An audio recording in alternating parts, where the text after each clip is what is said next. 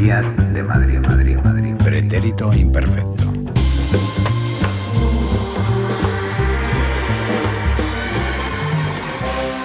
Hola, ¿qué tal? ¿Cómo estáis? Aquí comienza Pretérito Imperfecto, un podcast de Librerías de Madrid para hablar de libros, de lectura y de muchas más cosas. La primera página la escribe Irene Vallejo que nos presenta su libro El universo en un junco, todo un fenómeno editorial. Hablaremos con Rafael Reik de su última novela Amor intempestivo y conoceremos la trastienda de Cegal junto a Álvaro Manso. Todo esto regado de lecturas, anécdotas y algún cuento. Recibe un saludo de Samuel Alonso Omeñaca. Comenzamos.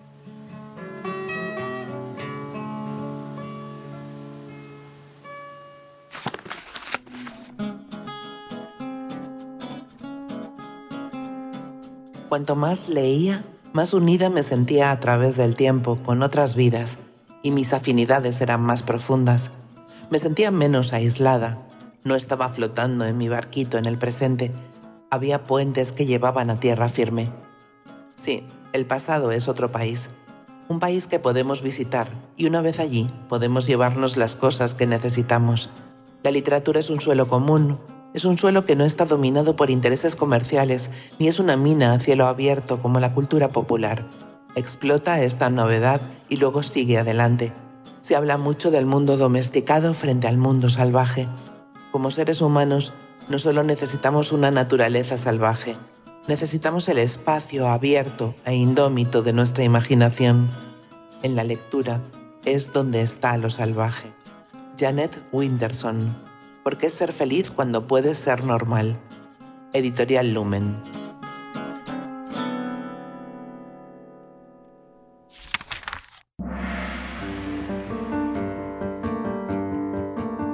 Vallejo estudió filología clásica y obtuvo el doctorado europeo por las universidades de Zaragoza y Florencia. En la actualidad lleva a cabo una intensa labor de divulgación del mundo clásico impartiendo conferencias y cursos. Colabora con el diario Heraldo de Aragón y El País Semanal. De su obra literaria destacan las novelas La luz sepultada, El silbido del arquero. Ha publicado ensayos y libros infantiles las antologías Alguien habló de nosotros y El futuro recordado, que recogen sus artículos periodísticos. Hola Irene, ¿qué tal estás? Encantada de estar aquí, muchas gracias. Oye, un junco es algo muy pequeño como para que quepa al infinito. bueno, precisamente el título del libro juega con la paradoja que es un recurso que a mí me encanta, ¿no? porque demuestra que el mundo está lleno de contradicciones y nada es lo que parece. Entonces sí, es, es, para mí la definición del libro, ¿no? como en un objeto muy pequeño y muy frágil, eh, cabe todo lo infinito de nuestras ideas, nuestros sueños, nuestras pasiones, nuestras historias, nuestros conocimientos, nuestros datos. Oye, un libro que habla de libros en la antigüedad, así de entrada parece un tema para especialistas, que tiene este libro para que haya cautivado a tantos lectores y lectoras? Bueno, mm, es, es, un ensayo en realidad experimental en el que he jugado a explorar los terrenos fronterizos entre el ensayo y la narrativa. En realidad yo vengo del mundo de la narrativa porque he escrito varias novelas, eh, literatura infantil y juvenil, y entonces... Eh, pensé que quería contar 30 siglos de historia de los libros eh, como los hubiera contado pues Cerzade, ¿no? Como una serie de cuentos, de historias con personajes protagonistas, héroes, villanos, persecuciones, eh, riesgos, peligros y sobre todo eso como una gran historia de aventuras de la que todos nosotros, los que hoy seguimos leyendo y amando los libros, pues aún somos los continuadores. El libro arranca con un misteriosos grupos de hombres a caballo recorren los caminos de Grecia. Los campesinos observan, de entrada parece una novela épica, pero después, como decías tú, es más cosas. Es una reflexión personal, una investigación sobre el mundo del libro, es una mezcla de géneros, ¿no? Sí, bueno, yo es que creo que el ensayo lo admite todo. Es quizá el género más abierto, más versátil. Eh, un ensayo puede tener pues pasajes aventureros como ese del comienzo, pero otros líricos, otros periodísticos, biografías de personajes entremezcladas con mi propia autobiografía. Em, bueno, pues El infinito en un junco es un libro lúdico, ¿no? Que intenta jugar eh, con esos límites, incluso a veces hablar de tú al lector, utilizar recursos inesperados darle protagonismo al humor en un ensayo que habitualmente entendemos que es un género serio. Bueno, eh, era, era un intento de replantearme un poco los límites y las convenciones del ensayo y practicar un tipo de texto mm, que comunica información, datos, conocimientos, pero que no renuncia a hacerlo con el placer de la lectura de ficción y entonces, bueno, pues ver hasta qué punto eso, eso era posible. Oye, tú escribes en la página 394, la invención de los libros ha sido tal vez el mayor triunfo en nuestra tenaz lucha contra la destrucción. ¿Es tal el poder de los libros? Bueno, yo creo que sí. A ver, una de, las intenciones del infinito en un junco es que miremos los libros de otra forma. Estamos tan acostumbrados a ellos, son objetos cotidianos que nos rodean desde que nacemos, ¿no? Están en todas partes y hemos olvidado eh, el asombro por lo que realmente significan en nuestra historia, ¿no? Si no tuviéramos dónde dejar eh, huella de nuestros hallazgos, de nuestros pensamientos y de nuestras ideas, las olvidaríamos y entonces cada generación tendría que volver a empezar de nuevo. Por eso em, yo he querido volver al comienzo al tránsito de la oralidad a la escritura y el arranque de esta historia de los libros para que comprendamos cómo era el mundo antes de que existieran los libros, ¿no? Y lo difícil que era guardar memoria de nuestras mejores historias, de nuestros conocimientos, de nuestros descubrimientos. No es accidental, creo yo, que, la aceleración de la ciencia y del progreso haya coincidido con los siglos en los que existen los libros. Oye, estoy recordando tu novela, El silbido del arquero, y entonces te digo, oye, ¿desde cuándo tu afición por la cultura clásica? Esto es de toda la vida, ¿no? Sí, es de toda la vida. Eh, empezó en la infancia, una tarde que mi padre decidió empezar a contarme un cuento del que yo no había oído hablar nunca, el de un tal Ulises que intentaba volver a Ítaca después de la guerra de Troya. Y, y a mí me fascinó tanto aquella historia que le obligué a contármela entera por entregas, ¿no? noche tras noche, antes de dormir en la cama y aquello me pareció tan deslumbrante que a partir de ese momento me convertí en, una mitómana. Toda la familia me regalaba libros de mitos, me encantaban las historias, no solo los griegos y romanos, también los nórdicos, las mitologías orientales. Y por algún extraño motivo yo desarrollé una eh, gran pasión por todas esas historias y las consumía, las soñaba, las reescribía, las ilustraba y, eso es así desde la infancia y fíjate que han pasado años y, eso no ha decaído, siguen pareciéndome ¿no? aquellas historias eh, totalmente maravillosas con las que me dormía y con las que despegó mi imaginación cuando tenía cuatro o cinco años.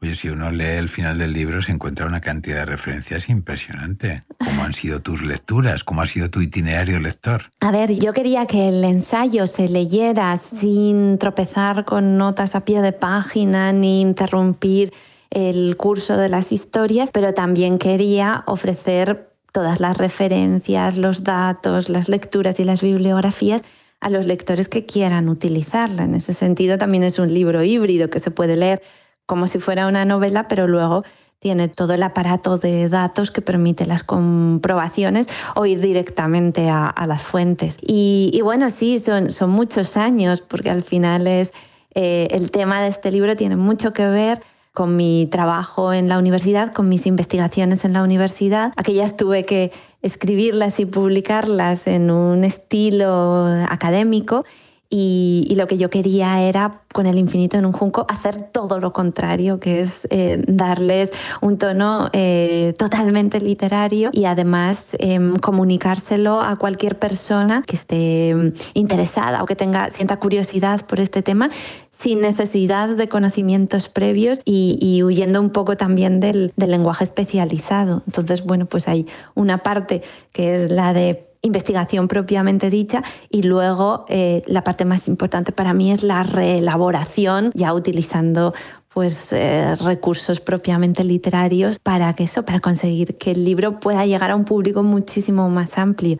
De todas maneras, nunca había esperado que el libro llegara a tantos lectores y, me, la verdad es que me siento muy agradecida, además de un poco asombrada todavía, porque lo que para mí era un ensayo experimental y creía que podría interesar a pocas personas pues al final ha llegado a muchas más de lo que pude imaginar en mis sueños más locos.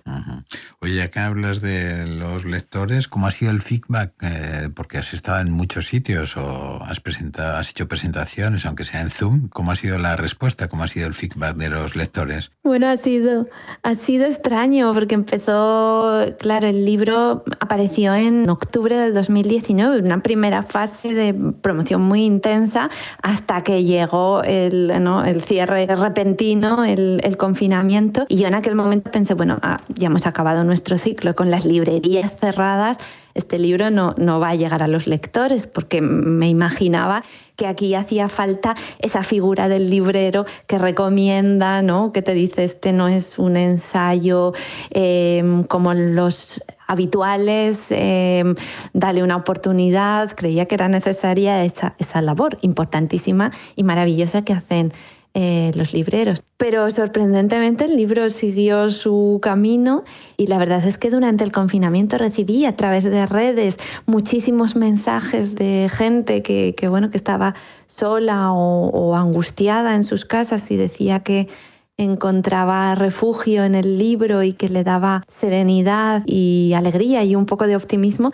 Y la verdad es que eso eh, a mí misma me ayudó a sobrellevar mucho mejor el encierro, o sea que fue como un camino de ida y vuelta. Eh, yo recibía mucho de mis lectores y eso también me ayudaba a, bueno, pues a sentir que el trabajo había merecido la pena y que podía de alguna manera ayudar a alguien, pues estaba yendo incluso más lejos de lo que yo había podido soñar y eso fue muy, muy importante. Me siento muy, muy agradecida a los lectores y, y a esa generosidad de tantas personas desconocidas para mí que han comprado, pero además han regalado, han recomendado, han hablado del libro, lo han seleccionado para clubes de lectura. Entonces, bueno, es, es, abrumadora toda esa generosidad, ¿no? Oye, hablabas de los libreros este es un programa pretérito imperfecto que es de librerías de Madrid. ¿Cuál es tu librería de cabecera, Irene? ¿O no tienes librería de cabecera? Bueno, yo que vivo en Zaragoza, pues reconozco que, soy algo promiscua con las librerías. Me gusta mm, estar en varias ¿no? y, mantener relación con distintos libreros. La primera, la, que recuerdo desde la infancia, es la librería Antígona. Y, y esa es un poco la que, con la que sentimentalmente conservo un, ¿no? como un cordón umbilical. Y luego pues también Calamo y París, que son eh, librerías que he descubierto más tarde, pero que también me han permitido pues entablar eh, una relación maravillosa con los libreros y es que además son, son librerías muy distintas, ¿no? Yo tengo un poco la teoría de que existen las librerías caos y las librerías cosmos, las librerías caos son las que, en las que todo está desordenado, ¿no? Eh, las pilas de libros que los propios lectores van revolviendo y aquello es eh, ¿no? Un, lugar al que vas a encontrarte un poco con la sorpresa y el descubrimiento imprevisto allí escarbando entre los libros. Y luego están las librerías Cosmo, que son las que están muy... Es el caso de Antígona, ¿no? Sí, la primera es Antígona y Cálamo, en cambio, es una librería muy bien organizada, muy luminosa, muy diáfana, ¿no? En ese sentido, eh, también se podría decir apolíneas y dionisíacas. Cálamo es muy, es, muy apolínea, muy organizada y allí si vas a buscar un libro concreto, lo encuentras pronto porque todo tiene su lugar y su razón de ser cambio, en Antígona, yo creo que el único orden está en la cabeza de Pepito, nuestro querido y, nadie más sabe dónde puede, uno, cuál puede ser el paradero de un libro en medio de, ese caos fascinante. Y de Julia. Y Julia, exactamente, y Violeta, y toda la familia librera de Antígona. Se puede hacer un recorrido por la antigüedad pasando de una librería a otra.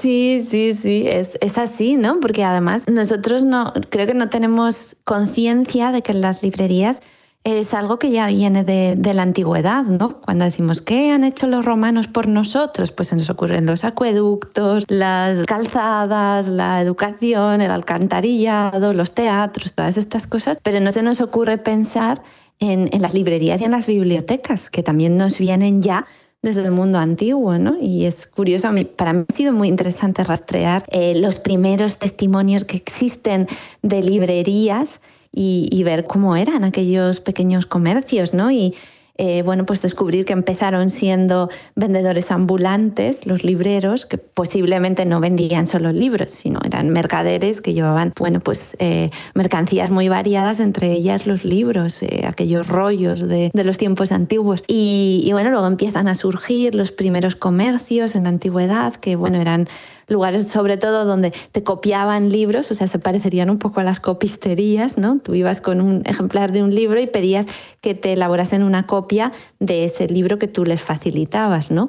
Igual que cuando vas a hacer unas fotocopias, tú llevas el original y ellos lo reproducen. Y bueno, pues poco a poco ya se empiezan a vender libros, ya, ¿no? Como preta porté para llevártelos eh, listos. Y es curioso ver cómo, cómo va evolucionando la historia y cómo de, de unos tiempos en los que realmente los libros circulaban más bien entre los escritores y sus amistades por los circuitos de, de la alta sociedad romana, pues van apareciendo las librerías y democratizan el acceso a los libros, porque claro, a un círculo de personas privilegiadas que se relacionan y que construyen el mundo cultural de Roma no puede entrar cualquiera, pero a una librería sí.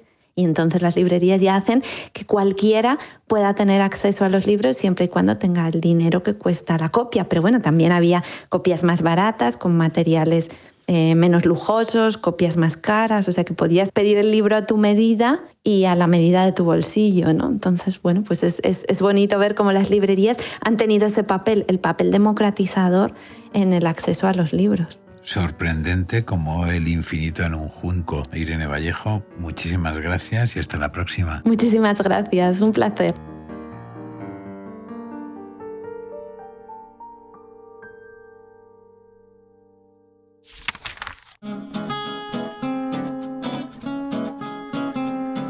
Hola, soy Juan J. Mayo, soy el librero de Metalibrería.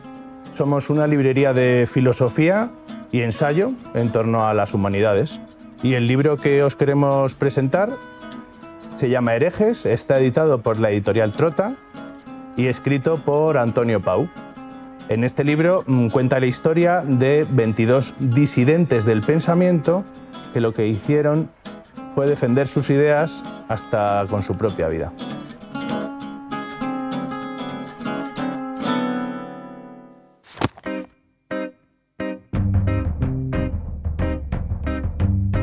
Comencemos por aclarar la antigua confusión que se da entre el hombre que ama la erudición y el hombre que ama la lectura, y señalemos cuanto antes que no existe conexión de ninguna especie entre los dos. El erudito es un entusiasta sedentario, concentrado, solitario, que busca en los libros en su afán de descubrir una determinada pizca de verdad, en la cual ha puesto todo su empeño y todo su corazón. Si la pasión de la lectura lo conquista, sus ganancias menguan y se le escurren entre los dedos. Por otra parte, un lector ha de poner coto al deseo de aprender ya desde el comienzo. Si el saber se le pega, excelente. Pero ir en busca del saber, leer de acuerdo con un sistema, convertirse en especialista o en una autoridad, es algo que tiene todas las trazas de acabar con lo que preferimos considerar como una pasión más humana, una pasión por la lectura pura y desinteresada. Horas en una biblioteca, Virginia Woolf, el Aleph Editores.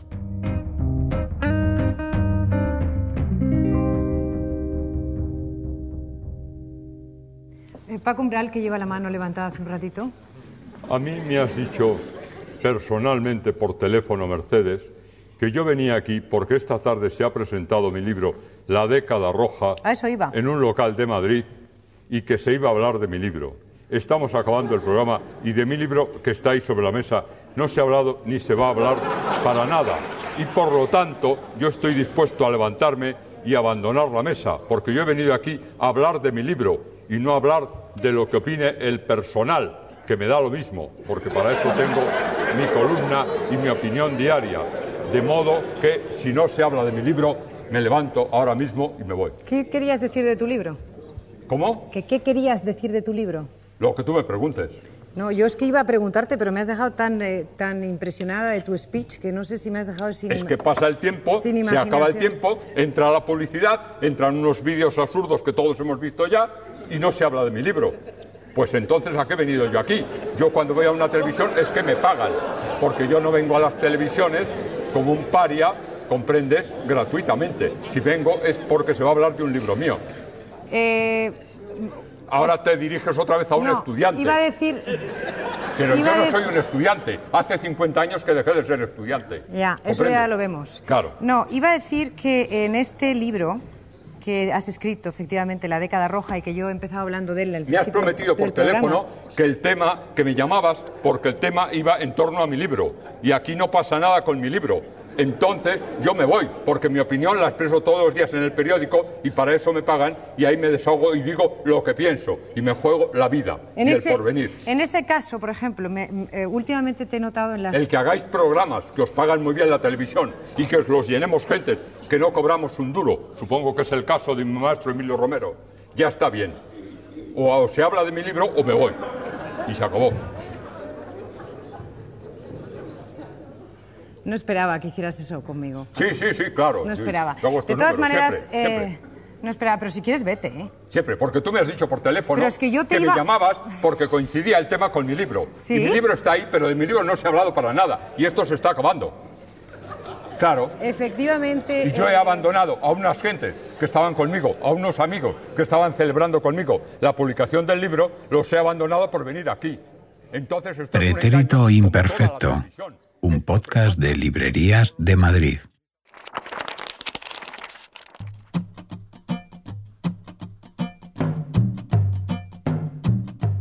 Rafael Reig estudió filosofía y letras en la Universidad Autónoma de Madrid y dio clases de literatura en varias universidades norteamericanas. Es autor de dos brillantes novelas sobre la historia de la literatura, Señales de Humo, tercer premio de novela solar de Samaniego, y La cadena trófica, que conforman un particular manual de literatura para caníbales, y de, entre otras, las novelas Todo está perdonado, Lo que no está escrito, Un árbol caído, Para morir iguales y Amor intempestivo es su última novela. Y además de escritor, desde hace unos años es librero en Cercedilla, donde regenta la librería Fuenfría. Hola, Rafael. Hola Samuel, ¿qué tal? Oye, no sé si se puede decir que has hecho el camino inverso. Hay más libreros que se pasan a escritores que escritores que pasan a libreros. Sí, yo no conozco muchos escritores que se hayan hecho libreros, la verdad, pero es el típico sueño que toda persona de letras eh, alberga, ¿no? Eh, y, y de pronto yo llegué a un pueblo y me encontré con que el librero se quería jubilar. Y, y ¿cómo vas a decir que no? Bueno, está muy bien. Oye, ya que estamos de caminos inversos y de tiempo, dices tú, las novelas como la vida se leen desde el primer capítulo, pero se escriben desde el final. Cuéntanos. Bueno, la verdad es que las novelas, eh, al menos las mías, eh, yo las escribo desde el final. Y creo que todos los autores cuando llegan al final es cuando realmente saben lo que querían decir y cómo organizar el material. Y luego hacemos muchas cosas estilo pulgarcito. Vamos dejando miguitas que apuntan hacia el final. Vamos, hay vectores en, to- en toda la novela mm, que, que se sienten atraídos como limaduras de hierro por el final. Y eh, por eso al leer el lector se siente muy cómodo porque el final le parece que, que evidentemente es lo que tenía que ser.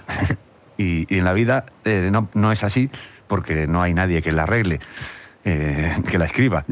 Pero nosotros solo podemos entender o dar sentido a nuestra vida. No lo tiene, ¿eh? La vida no tiene sentido. Pero la- la- el impulso narrativo de darle sentido lo tenemos todos. Eh, y, y entonces solo al final de cada episodio de nuestra vida o de nuestra vida como conjunto le podemos dar sentido. Lo primero que hace alguien cuando se divorcia es inventarse la historia. ¿No? Y contarla, contarla de otra manera. ¿no? y, y contarla a los amigos o a las amigas y, y me- y- y dejar en claro qué es lo que ha pasado y cómo él ya lo veía venir o ella desde hacía tiempo, etcétera. Y todos hacemos eso, todos reescribimos nuestra vida desde el final. Oye, Rafa, desde tus primeros libros, ese Madrid inundado, que era pura ficción y metaficción, Sangre a borbotones, Guapa de cara, luego hiciste unas novelas que repiensan la transición, como por ejemplo Un árbol caído, has escrito también ensayos, eh, estos manuales, ma- ensayos manuales de literatura mm, para caníbales, y ahora llega, no sé si denominarlo autoficción, Amor intempestivo. Eh, ¿Cómo crees que ha sido esa evolución tuya en eh, tu carrera literaria? Me gustaría poder elaborar algo eh, para no decir la verdad, yo creo que ha sido ir dando tumbos. no una carrera literaria ni nada parecido. Yo, yo siempre, nunca he querido hacer algo mm, parecido a lo que ya ah, hubiera hecho. Yo, para mí, cada, cada libro, cada cosa que escribo es una respuesta a una pregunta distinta y entonces no se puede dar la misma respuesta a distintas preguntas. Y hacerse otra vez la misma pregunta sería un poco tontorrón, ¿no?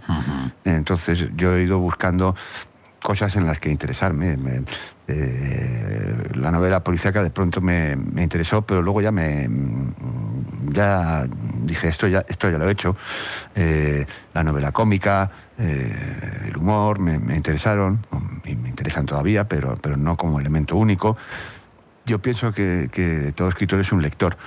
Toda generación de escritores tiene, tiene una obligación de volver a leer la tradición literaria. Digamos que, y que, estamos fallando un poco, o sea, que, seguimos leyendo El Quijote eh, como lo leían eh, los, escritores del 98. y seguimos leyendo a Lope y a Góngora eh, como lo leían los del 27. Pero ¿dónde está nuestra lectura de la tradición? O sea, ¿qué tradición elegimos nosotros? ¿Por qué? Y, y eso por eso me interesó hacer eh, eh, manuales, el manual de literatura para caníbales. Que es muy divertido y además aprendes mucha literatura. Oye, Rafa, y ahora te pasas a la primera persona, te apareces como, como personaje, como contando tu vida. Parte de mi vida. una, una, de mis vidas, la, la, que viví hasta los 35. Y, y sí, es, es, una confesión en el, en el modo clásico, eh, más en la yo creo que me he inspirado más en, en, Rousseau eh, y en San Agustín que, que, en, la moderna autoficción, que, que, no es, que es una cosa ligeramente distinta, muy, muy diferente. Lo mío es simplemente una confesión, un libro en el que se examina una vida parte de una vida o algunas decisiones que uno ha tomado y cosas que le han pasado y se examina para encontrar un sentido ético y para, y para buscar eh, eh, cómo ser mejores. Y por eso al final, sin revelar mucho, sin desvelar mucho eh, la novela, aparece tu familia, aparecen tus padres y te dices, si, si, mis padres resucitaran mañana, ¿qué podría enseñarles? Exacto. Esa, esa, es una pregunta que yo creo que todos acabamos haciéndonos, ¿no? Y, que, es otra forma de preguntarse, bueno, ¿para qué he vivido? ¿Qué, qué sentido tiene mi vida? Y, y, yo creo que el único sentido es el, el, que le atribuía un amuno, al que cito al principio de la novela y al final, y que es que la vida es la oportunidad que, se nos da, eh, que nos ofrece la naturaleza para hacernos un alma. No venimos con, con el alma ya hecha de casa, sino que tenemos que trabajar mucho para conseguir hacernos un alma. Y, y eso es lo que yo intento eh, explicar en, esta novela y poniéndome a mí mismo como ejemplo. Oye, la generación de los nacidos en los 60, hablabas antes, yo hasta este, hasta hace poco decía era inclasificable en cuanto al estilo, en cuanto a temática. Pero ahora estáis todos como contando o escribiendo en esta primera persona que hablábamos, en esta autoficción. Estoy pensando en Ordesa de Vilas, en Los Cinco Yodores de Judo, en Clavícula de Marta Saz, El Desconcierto de Begoña Huertas y tú ahora con Amor Intempestivo. ¿Es casualidad? ¿Es una seña de identidad de la generación? Es una moda, ¿no? Yo creo, en cierto modo. También eh, un tiempo en que todo el mundo escribía su novelita policíaca, ¿no? Yo creo que otros, eh, otras generaciones han escrito mucha novela histórica y, creo que, en literatura, como en todo, no, nos pongamos tan sublimes. En literatura también hay modas, ¿eh? Es como en pantalones o, en chaquetas o eso. Y, y, las modas, pues, es imposible no seguirlas, porque si yo me quiero comprar una americana como las que usaba mi padre, es que no las, ya, no, se, no se cosen así, o sea, que no se cortan así, entonces no existen. Y, en literatura fluyen las modas, a mí me parece. Creo que la, el, el, realismo, o sea, el verismo, digamos, llamémoslo, es algo que nos está rondando desde hace muchos años, desde la novela de no ficción, ¿no? desde Truman Capote o, desde las novelas de Roberto Walsh, que también hacía eso, eh, y, cada vez más, y, no solo en la literatura, en, cine, en, todo tipo de expresiones artísticas, e incluso en la tele. Está todo lleno de reality shows y cosas así. Entonces parece ser que la ficción narrativa, eh, que empezó, no lo olvidemos, con el Lazarillo, es la ficción narrativa como la concebimos en, nuestro hemisferio, y en la actualidad eh, es, hija del Lazarillo de Tormes. Y, parece que, ha empezado a dar signos de, no de agotamiento, sino de transformación. y, a mí no me parece mal que yo, yo también he querido probar eso y bueno, a lo mejor no lo repito, a lo mejor sí, pero me ha parecido interesante también. Y me, como me parecen interesantes las novelas de los colegas que has citado y de algún otro, como Menéndez Salmón, es decir, que podríamos citar muchos, ¿eh? O sea, que muchos. Sí, sí, hay muchos, hay muchos. Oye, Rafa, eh, Tú le llamas generación intempestiva a esta generación de los nacidos en los 60. Yo antes le llamaba eh, generación archipiélago porque os unía aquello que os separaba, pero veo que no, ha triunfado. Ahora, ahora funciona más esto de intempestivo. Y la palabra intempestiva te viene acompañando desde hace tiempo, porque en el manual de literatura para caníbales, eh, la familia Belichón también es un poco intempestiva. Hablas de esta generación intempestiva y además está en el, en el título, ¿no? ¿Qué pasa? Que me gusta la palabra y que luego eh, creo que hay más. No, pero yo creo, yo creo que tiene que ver también por llegar, llegar a destiempo, porque tú hablas que en los 80 solo unos pocos eh, queríais ser escritores, porque la última generación, eh, estoy hablando de Millas, de Muñoz Molina, de Marías, habían copado el, como el mercado, el panorama literario y no dejaban tiempo. Es decir, como que habíamos, habíais llegado tarde a eso, ¿o no? bueno, yo creo que todos tenemos la sensación de llegar siempre a destiempo, ¿no? Eh, y eso tiene un lado bueno, que es que eh, también hay cosas que, que, tienen que llegar sin que te las esperes, ¿no? Lo importante es lo que no estás buscando y de pronto te aparece en la vida. O sea que tempestivo puede ser malo y puede ser bueno. ¿eh? Yo creo que la generación anterior a la nuestra mm, tiene un mérito enorme, que no, no, se lo voy a regatear en absoluto, que fue la, la primera vez que, que, digamos que los escritores españoles jóvenes conectaron con los lectores de su edad que, de pronto todo el mundo se puso a leer a Vázquez Montalbán, a, Eduardo Mendoza, etcétera, y estaba, recuerdo esperar la nueva novela de eh, tal, y, eso fue importantísimo, porque en, España no salía tanto a los españoles desde hacía siglos, ¿no? Y en ese sentido, ese, ese, contacto con el público español, pues lo iniciaron ellos y nosotros lo, lo hemos heredado, nosotros nos leen nuestros contemporáneos. O sea que eso hay que agradecérselo. Eso es lo que decía uno de tus personajes al que le has cambiado el nombre, que le llamas Tote, que es un editor, en el que eh, él su, en su editorial estaba buscando como esas voces que hablaran a, las, a sus contemporáneos. ¿no? Oye, hablas también en la novela de Eduardo Becerra, de Antonio Orejudo, de Chávez Peitia eh, bueno, amigos de toda la vida. Sí, y José María Ridao y muchos, muchos amigos que salen con su nombre. Pues sí, la verdad es que esas amistades entre, entre, hombres, porque yo creo que la amistad es una cosa muy masculina. Las mujeres no son exactamente amigas. que los hombres, la amistad viene yo creo que de, las guerras y de, y de las cordadas de montaña, cuando pones tu vida en manos de otros y de esas cosas. Y es, y es una elaboración un poco masculina y de la mili y de esas cosas, los amigos de la mili. Yo no he hecho la mili, pero he hecho una carrera. Y, los amigos de, la universidad, pues, pues se quedan para toda la vida. Bueno, un grupo de jóvenes universitarios que se reúnen en un bar y, se preguntan en la novela de qué hablamos, ¿no? Oye, Rafa, em, ¿para cuándo una partida de ajedrez? Tú y yo, cuando tú quieras. Rafael Rey, escritor y librero, autor de la muy recomendable novela Amor Intempestivo. Muchísimas gracias y hasta la próxima, Rafa. Gracias a ti, Samuel. Un placer. Hasta luego.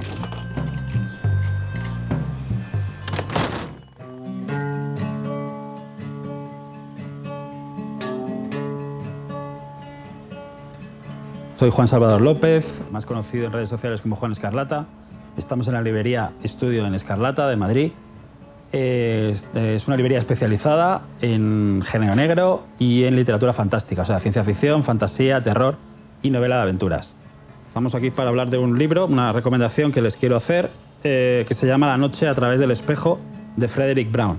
Podemos definirla como una novela de misterio, tiene varias tramas y una de ellas evidentemente es el tema de, que el protagonista es un gran aficionado a la obra de Lewis Carroll y en concreto Alicia en el País de las Maravillas, con todo el tema de los enigmas, juegos matemáticos y misterio. ¿no?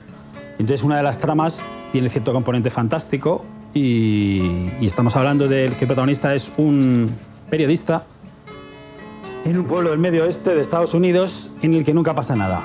Y de repente en una noche pasa absolutamente de todo. Es una novela de 1950. La estructura además es como en cierta manera las vamos a decir, bueno, la cierta literatura de, género, que son capítulos más o menos cortos, que justo al final del capítulo te dejan con un pequeño, un pequeño, vamos a llamar, misterio que te eh, obliga a seguir leyendo y la verdad que te lo pasas muy bien.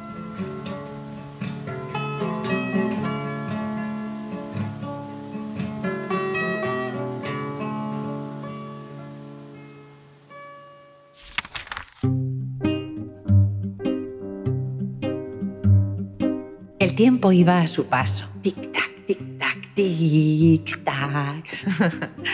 y nadie sabía si era joven o era viejo. Pero cuando aquella mujer pasó a su lado, ¡shum! a gran velocidad, el corazón del tiempo empezó tic-tac, tic-tac, tic-tac, tic-tac.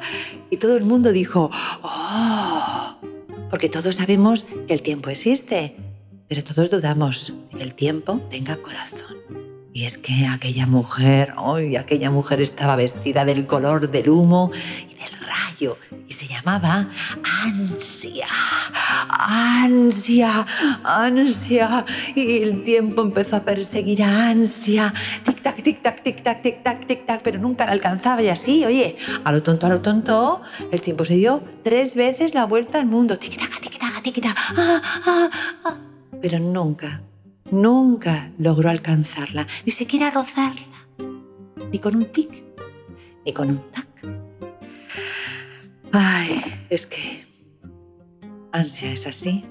Y un día dejó de verla, desapareció y se quedó quieto, parado.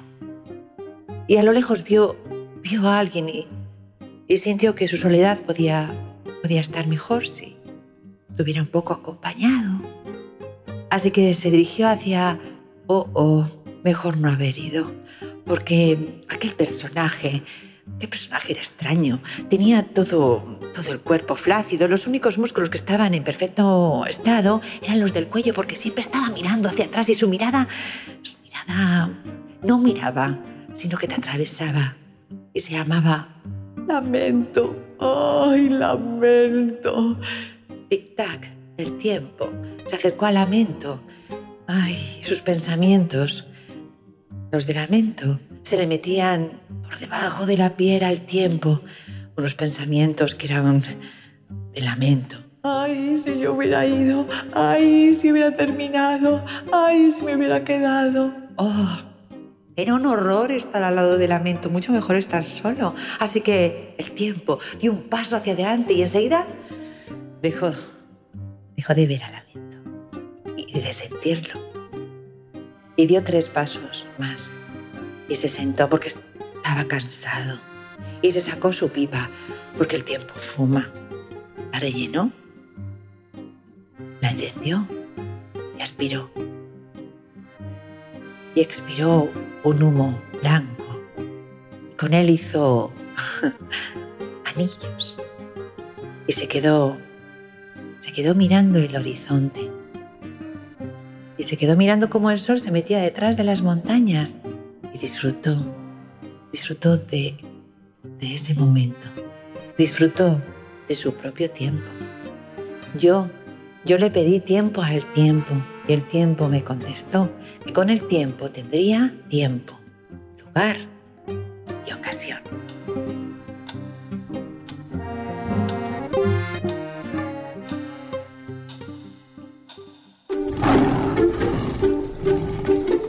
Buenas noches y bienvenidos al debate.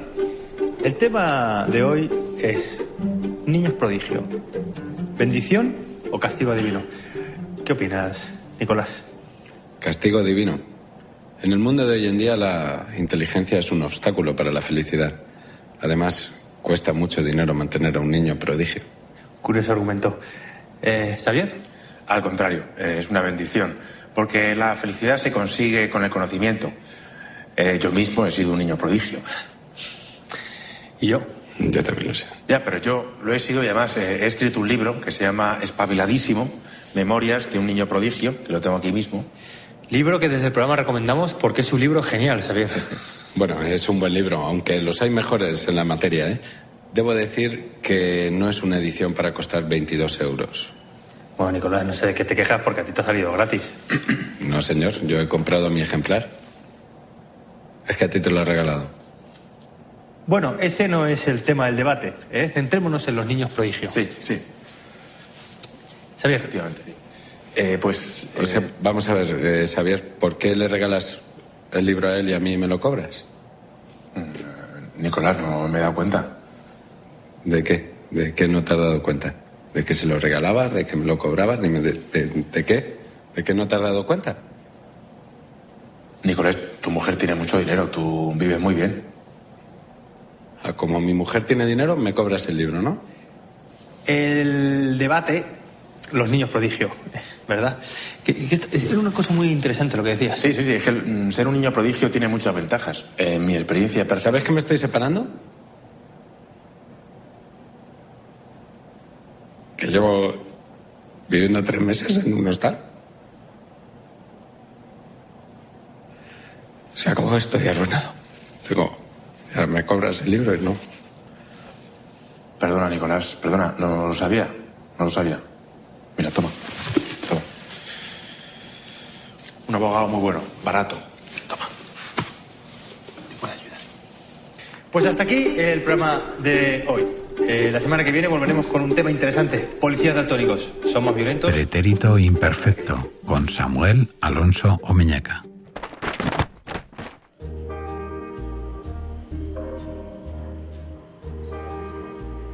Manso es librero en Burgos. Su librería es Luz y Vida y es vocal también de la Junta Directiva de CEGAL, la Confederación Española de Gremios y Asociaciones de Libreros. Hola Álvaro, ¿cómo estás? Muy bien. Pues eh, cuéntanos cómo se compagina lo de regentar una librería como Luz y Vida y como y ser eh, vocal en la Junta Directiva de CEGAL. Bueno, pues se compagina, yo creo que uno cree en el asociacionismo y en que de alguna manera juntos y a través de CEGAL se va a conseguir muchas más cosas, cosas que es una realidad y bueno, pues eh, dedicándole tiempo, pero bueno, yo creo que placer en ese sentido porque yo creo que los resultados acaban llegando, ¿no? De alguna manera CEGAL nos da visibilidad a todas las librerías en conjunto, pero también eh, individual, con lo cual yo creo que, bueno, de alguna manera es algo que vemos los resultados. ¿no? Oye, ¿cómo le explicarías a, alguien que no conoce, que no es de este mundillo, qué es CEGAL? Pues CEGAL agrupa a todas, digamos, las asociaciones y gremios de librerías independientes de eh, lo que es eh, España en ese sentido. Algunas son autonómicas, otras son provinciales y lo que hace de alguna manera es aunar los esfuerzos que tenemos o que perseguimos de alguna manera todos los, los gremios. Bueno, yo creo que en este sentido es algo eh, que nos da visibilidad, que nos hace tener interlocución, pues, por ejemplo, con el Ministerio, eh, con otros operadores y con otras instituciones culturales. Bueno, yo creo que de alguna manera CEGAL es esa unión que necesitas de alguna manera pues para que las librerías eh, estén ahí, que se trabaje sobre, eh, digamos, unos puntos y unos objetivos comunes. Bueno, yo creo que de alguna manera es eh, todos, yo creo que al final los comercios, porque al final la librería también es un negocio, necesitan eh, instituciones que les defiendan. Y eso es lo que hace CEGAL de alguna manera. Porque no solo defienden los negocios como tal, pero sí también esa idea de la librería, ese perseguir el fomento de la lectura, etcétera, y que ya sabes que es ese componente que tiene eh, las librerías, que tienen esa parte de negocio, pero también tienen una parte, una vocación efectivamente cultural y agitadora de alguna manera de, de lo que es la cultura de, la, de los lugares en los que están. ¿no? Oye Álvaro, supongo que con, la pandemia, con el estado de alerta, hubo unos nuevos desafíos para las librerías y cómo reaccionó Cegal. Pues hubo grandes desafíos. La verdad es que yo digo siempre que como las librerías tienen una serie de estados en los que eh, siempre han tenido que luchar con muchas crisis, pues de alguna manera parece que saben adaptarse. ¿no? Yo creo que son negocios que han sabido adaptarse. Cegal, ¿cómo tuvo que hacerlo Cegal? Bueno, primero yo creo eh, con una comunicación casi diaria durante lo que fue sobre todo el periodo de confinamiento con los, con los asociados. Creo que eso fue muy importante y yo creo que todos los asociados han agradecido que, fuera, que se fuera eh, mandando noticias veraces, que hubiera interlocución con, con, el Ministerio, sobre todo que em, diéramos soluciones a los problemas que surgían, ERTES, medidas que se debían tomar y que no, em, situaciones que se podían de alguna manera eh, mm, solucionar entre todos. Yo creo que eso es lo que primero hizo. Yo creo que se hizo muy bien en ese sentido. Se estuvo al lado de los libreros en esos momentos complicados y bueno, se trabajó principalmente en un proyecto que ya teníamos hace mucho tiempo, se llama todostuslibros.com que digamos es un proyecto que ya lleva muchos años, que está dando unos frutos diferentes y que va a dar, yo creo, un salto muy grande para las librerías en cuanto al cliente final, en cuanto a nuestros clientes.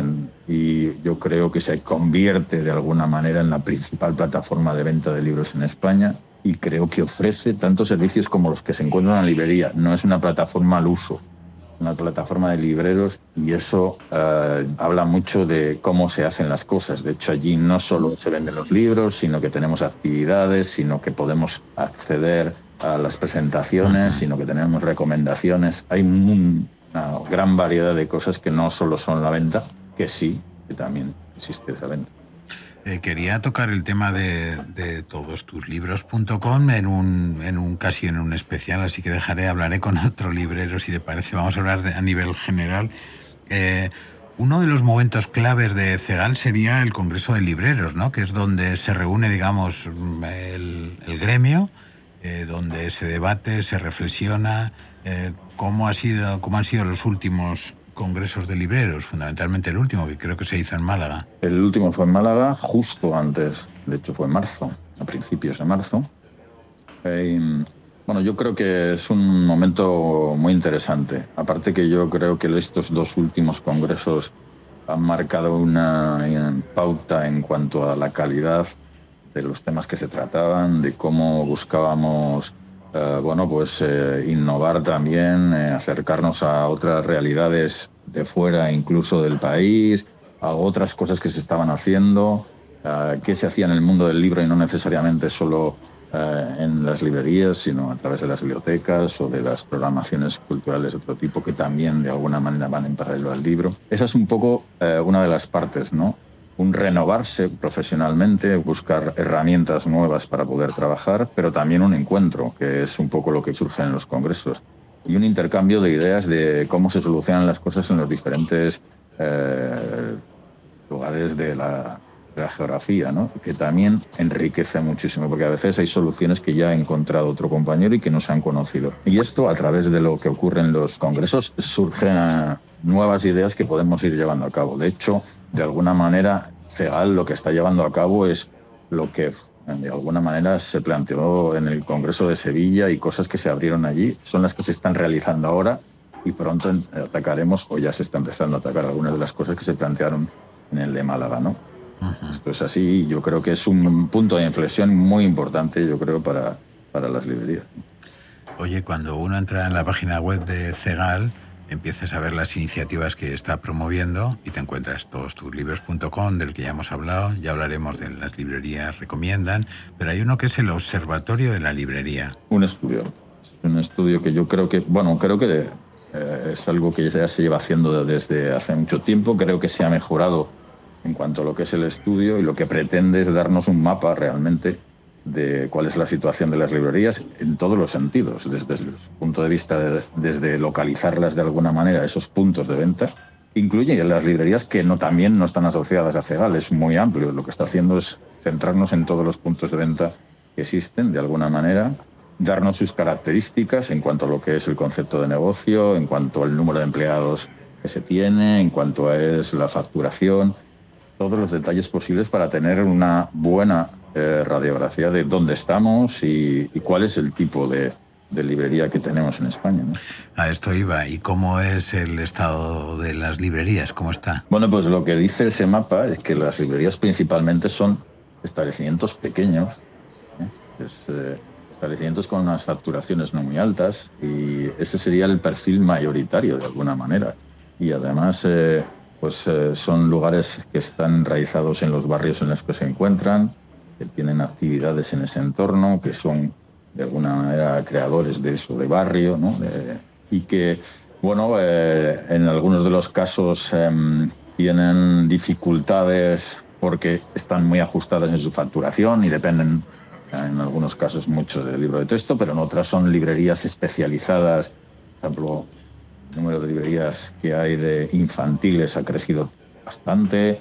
Eh, bueno, ese es un poco, sería un perfil en general. Evidentemente, eh, existen librerías también mucho más grandes, con unas actividades diferentes y con otro perfil, pero seguramente casi todos, la mayoría de las librerías tienen un perfil de librería pequeña, atendida por una o dos personas como mucho. ¿no? Ese sería la mayoría de las librerías que tenemos en España. Bueno, en próximos episodios hablaremos, como te digo, de las librerías recomiendan, del, del Club Quirico, de Zona Cómic, del Premio Librería Cultural, pero quería preguntarte, ya que estamos cercanos al Día de las Librerías, Cegal, ¿cómo, cómo se ha tomado esto del Día de las Librerías? ¿Qué actividades va a hacer? ¿Cómo las ¿Cómo las va a programar? Bueno, ya sabes que este año es complicado. Lo que son el Día de las Librerías era un momento en el que además de ofrecernos ese encuentro en las librerías con los clientes, pues las librerías generaban actividades, eh, pues un poco como es para aumentar esa oferta, ¿no?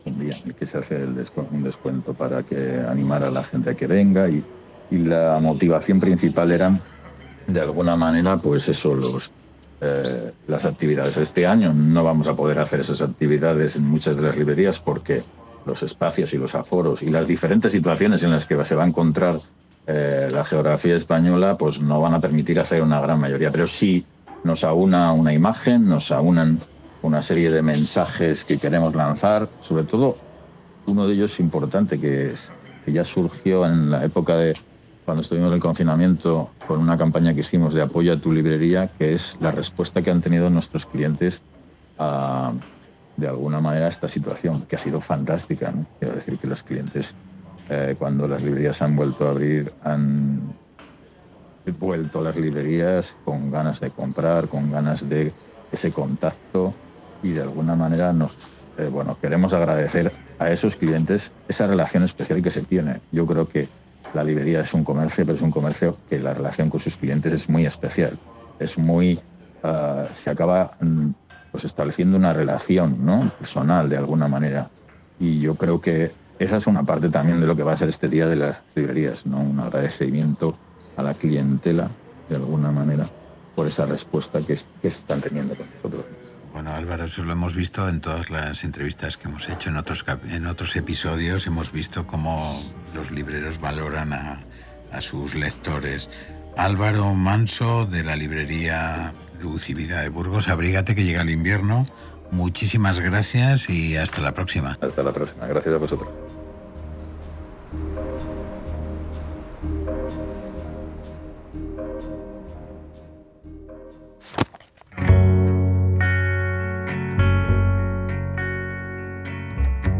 Hola, soy Sergio Bang de Gran Librería, en la calle Miguel Servet 21 de Madrid, en Lavapiés. Nuestra librería tiene un eslogan, los libros que quieres leer. Y hoy os voy a recomendar uno de esos libros, que es Las Maravillas, de Elena Medel y editado por Anagrama. Las Maravillas cuenta la historia de dos mujeres, María y Alicia, que tuvieron que emigrar desde una ciudad del sur de España a Madrid, pero con 30 años de diferencia. Ambas mujeres están unidas por un conflicto del que la autora se sirve para hablarnos de la pobreza heredada, de cómo nos marcan nuestros orígenes, de precariedad, de sororidad y sobre todo de feminismo. Un recorrido por las últimas décadas de la historia de España y un retrato bastante honesto de dos mujeres tratando de sobrevivir en el día a día. Un novelón que os recomendamos porque, aunque esta sea la primera novela de Elena Medel, ella tiene ya mucho oficio y experiencia. No solo es una de las grandes poetas más importantes de España, con multitud de premios, sino que además dirige la editorial de poesía La Bella Varsovia, que también os recomendamos con mucha fuerza. Felices lecturas.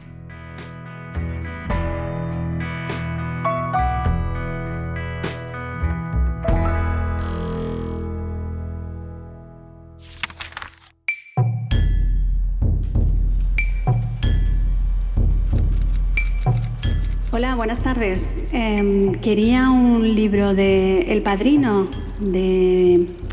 ¿Cómo se llama este? Mm, de Puccini.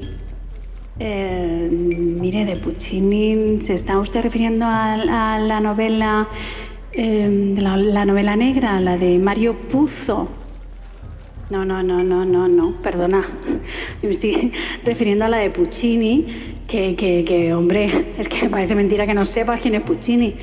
Eh, ya, ya, señora, pero es que Puccini, como no lo que no quiere usted sea pones un disco, porque lo que es un libro, me lo vas a decir a mí, que lo tengo en mi casa. El padrino de Puccini. De verdad, es que os dan trabajo a cualquiera, ¿eh?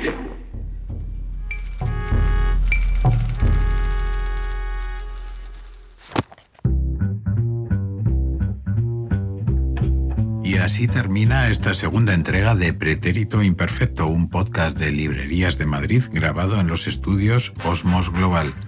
Hemos escuchado las voces de Lara López, María José de Acuña, Eva Bog y un cuento de Eugenia Manzanera. En breve volvemos. Un saludo de este lector intempestivo, Samuel Alonso Omeñaca. Hasta la próxima.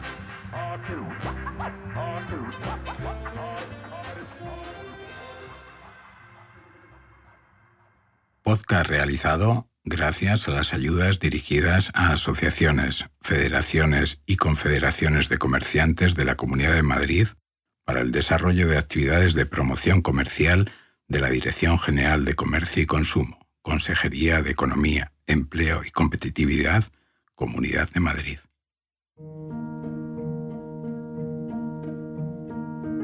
Los, los adjetivos son la forma que tenemos de valorar las cosas en los adjetivos está la moral de los escritores, por eso hay que tener mucho cuidado en cómo, en cómo se utilizan. Hay, hay escritores muy parcos en, el uso de los adjetivos y otros no. Yo me considero en un término medio. A mí los adjetivos me gustan, creo que dan mucho, mucho cromatismo a la acción. Em, lo que pasa es que hay que tener mucho cuidado con ellos.